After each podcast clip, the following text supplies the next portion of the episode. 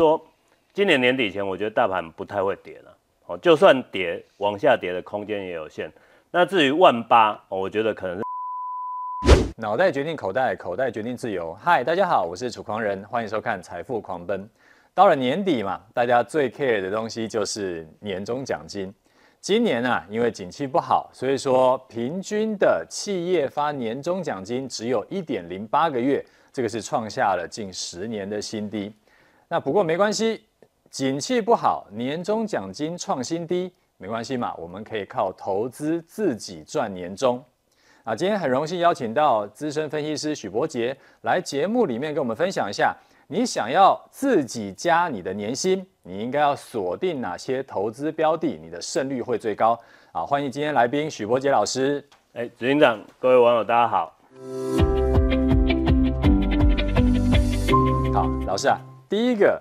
在我们要进入我们的主题之前呢，想要先问一下比较市场的问题，就是从这个十二月啊，十一月冲冲高嘛，我们的那个大盘冲高，然后十二月已经到了万七附近了，然后呢就一直都在万七附近啊，就上上下下上上下下，哎，冲也冲不上去，哎，跌也跌不下去。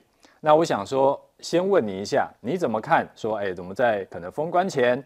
是不是还可以继续看好呢？还是说现在已经有点危险了？好，我我先给一个结论好了，就是说今年年底前，我觉得大盘不太会跌了。哦，就算跌，往下跌的空间也有限。那至于万八，我觉得可能是明年见。哦，大概是在明年的这个第一季初。那当然，我想几个这个原因，我们来看一下哦。比如说，像我们看到最近的这个美元跟美债殖利率哦，确实这个趋势下来，尤其是这个美债，你你发现到。最近最低大概十年债的这个殖利率大概已经达到四点一或四点零几这个位置，那就代表什么？代表说科技股在这里它已经没有很大的压力，所以你可以发现到费半纳斯达克它都创下今年的这个高点，哦，那甚至昨天晚上道琼还什么历史第三高的这个收盘点，好，那所以我觉得从整个美国科技股来看，它就决定什么？台股挑战万八的时间，也就是说啊，它在这里只要能够维持高档震荡，甚至不时再创个新高。那在这边台股就有机会上，当然我跟大家讲一个时间，就是说，如果我们以时间点来看呢，哈，在十二月十五号之后，甚至二十号以后，你会发现到量它会下去，为什么？外资都跑去放假了，嗯、所以你要指数在那里来到万八，除非它有一个很大的利多，不然以目前大盘的量大概都维持在两千八到三千上下来看的话，在这里我觉得就算冲到万八了，可能今天大家爽一天，然后。就没了。好，所以以这样子状况来讲，我认为啦，几率比较高，应该是在过了新历年以后。那过新历年以后，一个问题就是选举嘛。嗯。所以你选前，大家也不太会说很激情，然后就哎选出来，万一出现什么东西不符合你预期的时候，突然又掉下来。所以比较合理的来看，可能是什么农历年的前后。我觉得以几率来讲是这样。那至于台币哦，说真的，你以每年第四季，尤其是年底到农历年前来讲，这个出口商他会有这个换汇的需求，那通常都是抛美元买台币，所以在这里来讲，台币是易升难贬，那外资也不太可能因为这样就走嘛。你看这一波台币升值很强，所以就大趋势来说，我会认为啦，台币只要不大贬的状况之下，你台股要跌几率也不高。那所以以大盘来讲哦，在一万七千点那个位置哦，那边有个缺口，大家可以观察一下，是十一月十五号那个缺口，你就抓一万七，只要一万七不要破，这个盘它没有跌的理由哦。那所以我认为明年的第一季会挑战万八。另外一个比较值得留意是在 OTC 哦，它逼近这两年的高点，它是领先大盘一路往上，甚至我们可以讲 OTC 的位置现在就是在万八，所以中小型股当然它就是这一波的主流哦。那另外一个哦，就是说刚刚有讲到嘛，年前是。易涨难跌哦，但是你选后就要留意有一个所谓修正压力的这个部分。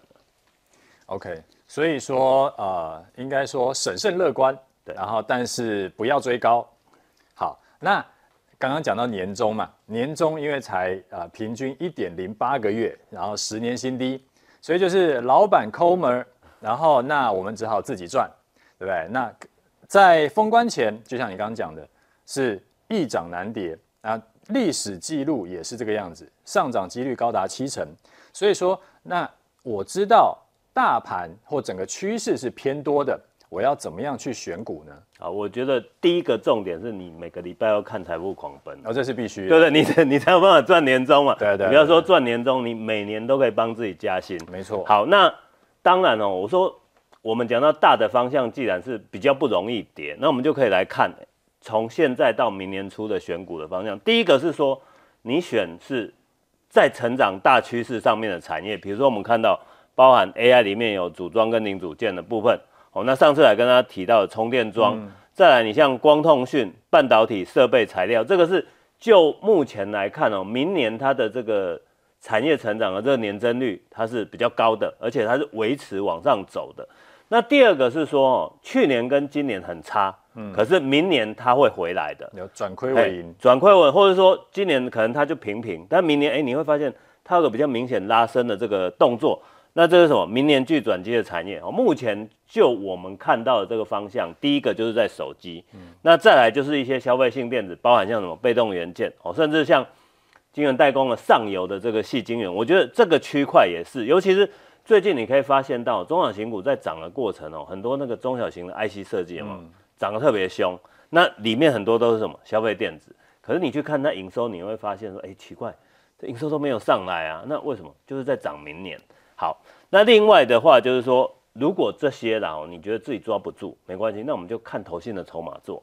哦，投信在十二月哦，甚至十一月中下旬开始买明年的黑马的股票哦，里面包含什么 ETF 换股的或大趋势成长产业，我觉得这些你也可以把它抓出来哦，看到说，哎，到底哪一些是在这个明年哦，它可以投信会继续买的，这个也可以跟着布局。老师啊，等一下，ETF 换股这个大家都来吃豆腐。那现在豆腐越来越吃不到，怎么办？这个哈、哦，我觉得大家要详去去研究一个东西，就是说那个每年指数调整的时间，对对对，然后它的游戏规则。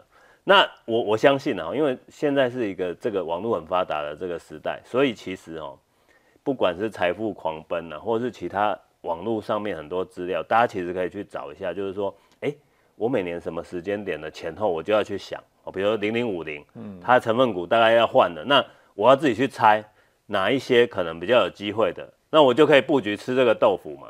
我我觉得目前是这样子，因为我说这没有人百分之百猜到说他这一次到底会换掉什么样的股票。那甚或是说了新闻出来的第一天，嗯，其实到后面真正他开始换股的那一天有没有？我觉得中间有一段时间其实你还是吃得到。我举例啊，比如说最近那个六二八五那个起基有没有？从大家知道它开始纳入新的这个成分股之后。到这几天为止，哎、欸，其实短短的大概三四天交易日，大概也拉了大概十几二十趴了。哦，那个是新闻出来之后，到还没换股之前，它就有一小段的这个涨势，这个也是一个啦。哦，那其他的可能要靠他自己用功。嗯、最后一个哦，是说我看到目前的这个趋势是在什么？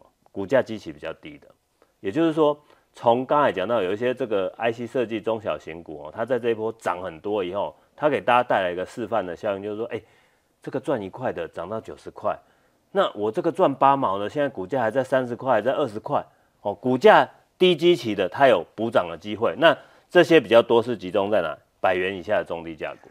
低基期的意思是说，我之前都没有涨，还是我跟同类型的去比，可能我本益比比较低。好，执行长讲到这个，我觉得两个都是。第一个，股价都没涨到的，它会动，哦，因为。他可能就趴在那里好一阵子。那、嗯啊、如果你在万八这里，大家都轮完了，资金会去看嘛？哎，哪一些现在相对被低估的哦？这个会。再来是对，然后另外一个就是说，你说同类型的有啊，比如说前一阵子我们看到那个 IP 股，四星啊、创意啊、M 三一都拉高以后哦，开始安国哦，然后再来金利科哦，甚至像。在新贵啊或上柜里面，一些这个 IP 比较中低价、市值比较低，也跟着都上来。我觉得这都是一个啦，也就是说，你可以去做同族群的比较，或是说不同产业哦股价的这个比较，这两个都是有机会的。OK，所以说刚刚讲的是就是选出来，哎，这边已经是选选出来，这是方向嘛？对，那有没有个股？好。我想，如果从整个个股的角度来看哦，以刚才选股的这个族群来讲，第一个当然 AI 哦，比较明显就是说 AI，因为 AI 很多啦。那以组装这个部分来看，我们可以去观察广达跟伟影哦。虽然说伟影最近董事长有出来讲话说啊，这个 AI 的这个股票好像都炒过一次啊，可我说真的，这个东西哦，股票它是涨未来的。你如果明年会好，嗯，甚至后年也会大好，那这边当然它在经过七月份这一波拉升，你看从八月已经震荡到十二月，已经经过四个月的筹码沉淀，对，其实现在相对机器来讲啊，它跟那些没赚钱的 IC 设计来比，我觉得 AI 反而就便宜了。好，所以像广达跟伟影这个哦，你就去观察，像。广达的话，外资跟投信什么时候开始卖比较少，甚至开始转买，我觉得机会就来了。因为毕竟现在本益比其实都不高了，都还落在二十倍以下。可是像 AI 的有一些股票，那个很多散户都还套得满满的，哎、欸，也不减码，他就跟他拼明年，那这怎么办？那筹码很乱啊。好，这一种我只能讲，你等待的时间会拉长。可是因为它有基本面保护嘛，所以你要它大跌，除非就是大盘下去嘛。嗯、但问题现在到。到明年第一季，我觉得跌的几率不高的状况，那它它会变成它就横盘，然后可能偶尔就涨一两天。那我会建议啊，就是说如果你有这种股票，比如像哦这个伟创好了，像这种股票啊，短线急涨一两天呢、啊，嗯、你就可以先什么，先拔档，哦、先调节一点持股，就高出低进。对，你就变成你在那个区间做，然后万一哪一天你发现，哎，我卖掉了，买不回来的时候啊，那个就表示什么？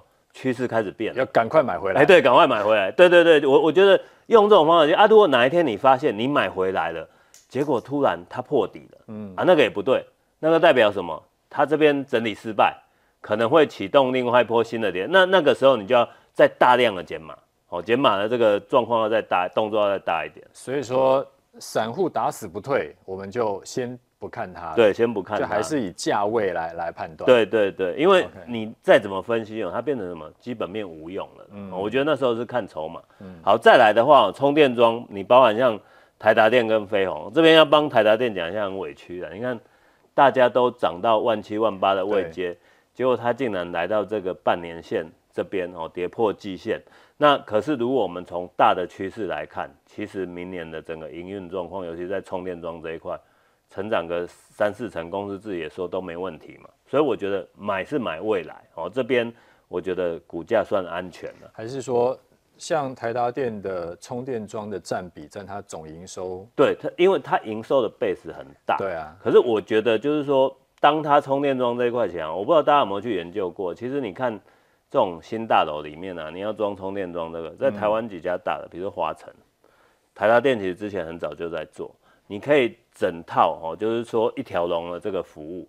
那我觉得未来这个是一个大的趋势，就是说它不只是在台湾，在国外也一样。嗯、更况且了哦，你如果从整个这个电动车跟充电桩的这个占比来看，你像中国大陆，它虽然很流行新能源车没有错，嗯、但是它什么一一台诶、欸，应该是说七台车里面才有一根充电桩。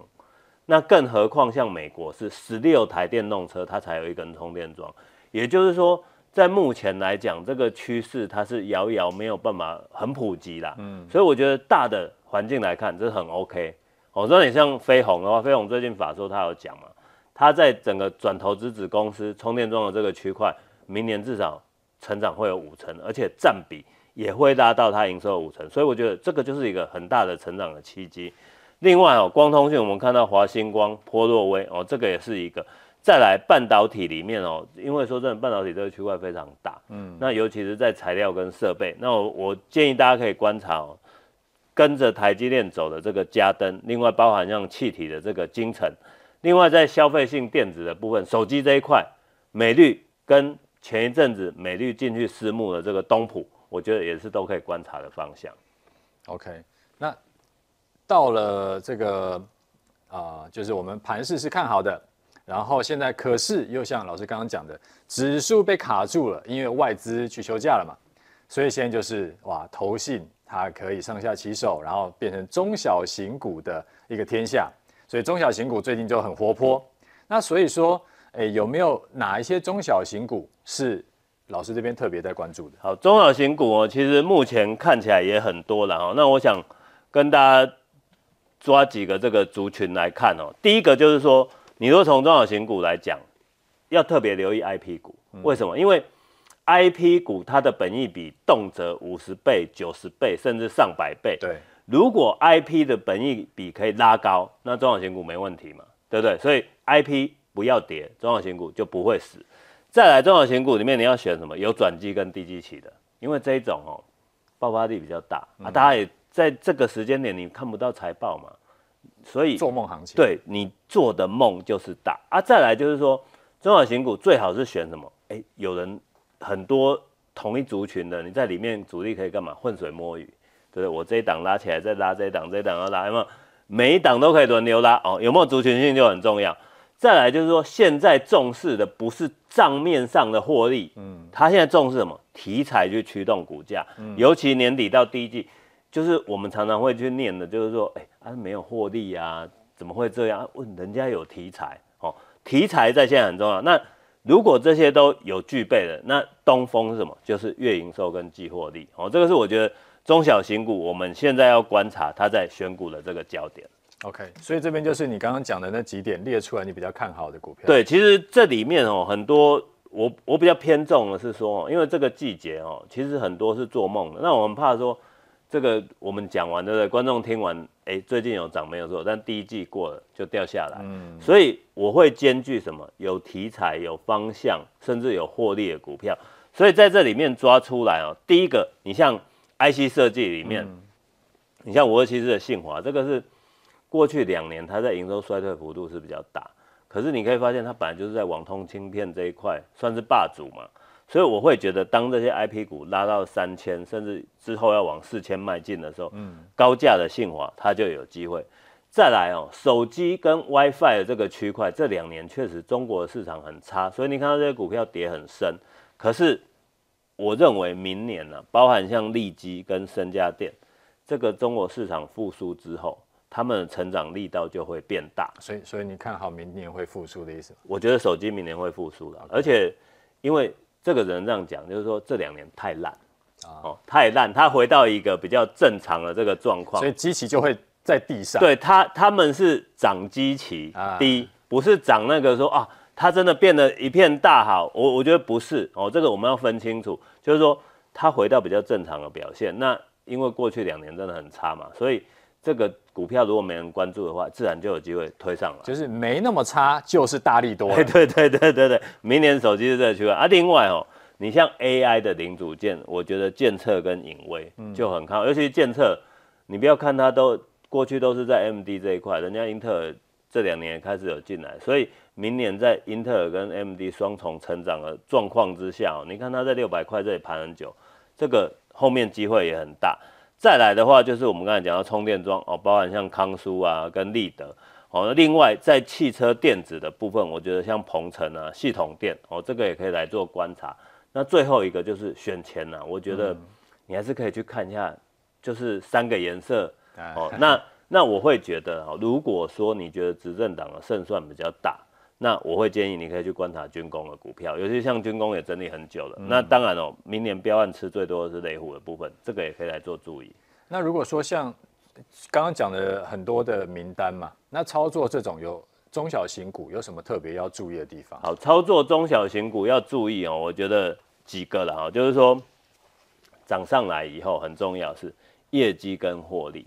如果它只单纯涨一季，就是我们讲它只是一个题材，嗯、那你再发现哦。第一季大概二三月，这个业绩都一直不好的时候，一直没有转成年增的时候，你就要小心，就要准备跑了。好，那第二个是说，如果有法人关注，还有就是他们市值，因为法人会依照这个市值来做加减码。嗯，市值跟流动性很重要，就是说尽量也不要去找那个每天成交量只有两三百张，跑都跑不掉。对，这个很难跑，因为我说真的，会看这个节目的观众哦，都有一定的家底的，哎、对不对？我很怕说，哎。我们这个讲完一档买什么，隔天节目出来就涨停了，对不对？啊，一卖全部跌停，这很麻烦嘛。所以你要关注的是流动性。再来是说，有些股票它涨一涨会涨到变进 MCI，嗯，这个一定是标股的保证哦。只是说这我们也猜不到，但是这个都是可以从我们刚才讲的业绩啊、法人这些来做关注。那很重要是说，中小型股你一定要追踪哦，每日盘后券商进出，今天涨停是谁拉的？今天跌停是谁卖的？然后要去留意那些常常在做隔日冲，还有那个所涨停的那些券商哦。那当然那些，我想大家都很专业，都知道是哪些券商。去看分点啊。对，你分点你一定要看，分点你没有看哦，因为莫名其妙，哎，今天涨很开心，什么明天开盘马上跌五趴，这都有可能出现。嗯。那最后就是说，长线筹码的安定与否，就是每个礼拜集保大户的这个张数变动，我想这个也是一个要需要留意的。好，那所以这个是我们的操作策略嘛？那可不可以举一些例子给我们看？好，我想哦，这个中小型股的部分哦，这个举两个例子给大家看哦。第一个，你像三家店，我刚才讲嘛，手机它就是烂到不能再烂，嗯、对不对？对对对。那因为这家公司它有三星的单子，那你看三星每年旗舰机是什么时候？都是一月，一月到三月的时候会发嘛，发表然后就上市了。好，所以你你会发现到，如果你用周线看，它挂牌以后最高价大概九百。嗯哼。最差的时候杀到两百多，可是呢，因为它是在感测里面全世界第二大的，它仅次于奥地利微电子，所以就产业的角度来看，它有它一定的分量。那你看到挂牌完周线哦，在今年三三到六月这里有没有出了一堆大量？嗯，这边九月这里也出了一堆大量。嗯、那我觉得这是什么？股价跌到这里以后，它开始进行换手，这代表说，我们就筹码面观察到，你知道是底部出大量的股票，这个代表后面基本面它都会有变化。那如果你去追踪业绩营收，你会发现，哎、欸，确实，今年在营收已经开始都出现比较明显的年增，而且获利也上来，所以长线大底成型的状况之下，这个回撤颈线，我觉得是一个买点的哦。这个是这个身家的部分。那再来的话，充电桩这个区块，我跟大家介绍一个比较小而美的区块，就是在立德的部分啊，因为你像包含市电呐，还有这个乔威。哦，甚至像立德，他们都有转投资一家公司叫企鹅型。我想，如果你有研究充电桩，你就知道企鹅型这家公司这两年接到美国订单量算很大，那刚好就是给下面这他投资的这个公司去做接单。嗯，那企鹅型在明年会挂牌哦，大概是在五月到六月可能会上新规，所以第一个它有四股的利益可以认。嗯，再来是说，如果你从技术面看，哎，这个周线一个底部也完成。嗯。那另外哦，公司在前一阵子十一月的时候，已经董事会决议通过要办现增。那我们也知道，你要办现增，在如果在股价相对低的位置办了，代表什么？代表说后面他需要用钱嘛。再来他，我想公司也不想拿太少的钱，所以有机会是说在现增定价之前，哎，股价会先拉一小段。那综合上面来讲。基本面明年有转机，哦，这个布局也完成，因为公司最近一次法说他来讲，他觉得他最差的谷底大概过了，哦，明年在整个充电这一块，哦，也是都有机会成长，所以我觉得就这个状况来讲，你这个底部已经打出来状况之下，明年也是有机会什么来挑战前高的。再来最后一个问题，这个是网友提问的部分，就是零零八七八国泰永续高股息，他在就是有定期要换股嘛？然后这一次呢，他剔除了开发金、宏基、中钢、南亚科，然后新增了联电跟世界先进，还有统一。那这个就让很多投资人就昏倒了，因为主要是因为新纳入的联电跟世界先进啊，这个是比较偏向成熟制程的晶圆代工。那投资人呢就会担心说，这个会造成零零八七八的这个股价下跌。所以啊，很多投资零零八七八的投资人呢，就想说，哎呀，那我还是去买一个新的这个号称是 ETF 配股配息王的零零九一九。那这样子做真的有比较好吗？好，这个网友提问到哦，这个国泰跟这个群益的这个两个高配息的这个 ETF 的问题，我想跟大家讲一个我的观点哦。第一个是说。如果你去看这个零零八七八哦，国泰台湾 ESG 永续高股息这个 ETF，它其实它是结合 ESG 跟高股息，但跟群益比起来，群益就少了一个说 ESG 的这个概念。那另外哦，在国泰它的选股的这个方向哦，因为它是追踪这个 MSCI 台湾 ESG 永续高股息精选三十指数里面，它是采用什么所谓现金殖利率的这个加权哦，跟群益选的它这个方式是不太一样。所以当然这一次在整个这个股票的调整上哦，大家会觉得说，哎，好像有点问题。可是我要跟大家说哦，这次被换掉里面有两档股票，第一个叫中钢，第二个叫南亚科。你像南亚科今年也没什么赚钱，所以明年能不能配到多的股息钱来配，这个不知道。但如果从过去的经验来看，这个明年南亚科配息一定会配很少。那另外中钢大家也知道嘛，今年钢铁景气差，所以你要它明年高配息几率也不高哦。所以换这两档，你说联电，联电今年赚的钱还比他们两个多哦，所以换这两档其实没有比较差了。那另外是说，这个国泰 ESG 这一档哦，过去三年高息股也是他选的方向，所以他是选择方式是比较平均的。可是相较于这个群益的这个部分呢，我觉得群益有一个优势是什么？群益它在这个选股的这个部分哦，每半年就是在每年五月跟十二月份会调整。那重点在于说，它每年五月，它会在这些选的这个标的里面呢，是等这些相关的公司开完这个董事会公告了，诶，我今年要配多少？那他会用这个东西去当成他五月份调整的一个要件。也就是说，群益选出来的东西有个优点是什么？诶，我就用已知的东西来取代什么？取代历史的预测哦，或参考历史的这个部分，所以就我个人的观点呢，哈，虽然说这一次国泰调整这个，我觉得其实没什么，可是如果说诶，在买这个这两档 ETF 的这个时间点来讲，其实每年五月之后啊，你来选这个群益台湾精选高息 ETF，它会有加分的效果，因为那当下你可以比较确定，诶，哪一些高股息的股票进来了，哦，那。所以到时候它配的这个息的部分，它会配起来比较多。那以群益来讲哦，它季配息的时间点是在每年的三六九跟十二月份哦，这是大家可以观察。那另外一次十二月调整哦，它是看什么？看第三季的这个季报去猜，隔一年哪一些股票会配息配比较多。那这跟国泰就差不多，也就是说，其实他们在年底调整的都是用猜的。那群益的优点是在于说，隔年的五月调整那一次。它会纳入所谓高股息的部分哦，这是大家可以来做观察的。好，那所以讲完这两个以后，我给大家一个结论，就是说刚才讲到嘛，群益零零九一九五月以后选真正高息标的，这是确认的。那国泰呢，零零八七八这一档 ETF，它是看什么？长期稳定配息哦，这两个稍微有点不同是在这里。那当然这次市场认为国泰调整以后会使股息偏低是没有错，可是我觉得这是一时的哦，不是一世的，也就是说。就过去我们过去三到五年的这个配息的这个经验来看，其实国泰它也是很稳健的哦，所以你也不用因为一次选股不合你意，你就觉得啊这一档哦不值得投资。那当然哦，每年的下半年是群益的这个零零九一九，它比较具有优势。那还有一个就是说哦，国泰的这个零零八七八里面金融占了大概两成左右。那所以如果说你有比较偏好金融股的话，我觉得国泰也是一个可以选的方向。那最重要的就是说。两档 ETF 其实都不错的哦，你也可以不用说啊，我就是偏好零零八七八，我就是都不要零零九一九。我觉得你可以就零零八七八跟零零九一九哦去做一个投资组合的配置。比如说每年五月之后，零零九一九我占比较高，可能拉到六成，零零八七八只有四成。可是十二月以后，哎，我又觉得可能零零八七八会比较好，我把它拉到六成哦。你就是在当中不断的去做哦，整个这个比重的调整，我想。这样子就会得到一个最适当的这个所谓 ETF 高配息的投资组合。今天谢谢来宾来分享他的操作心得哈，你觉得看完有收获，记得要按赞，而且要订阅起来。每周一和六的晚上八点，我们准时在 YouTube 的财富狂奔节目和你再见，拜拜。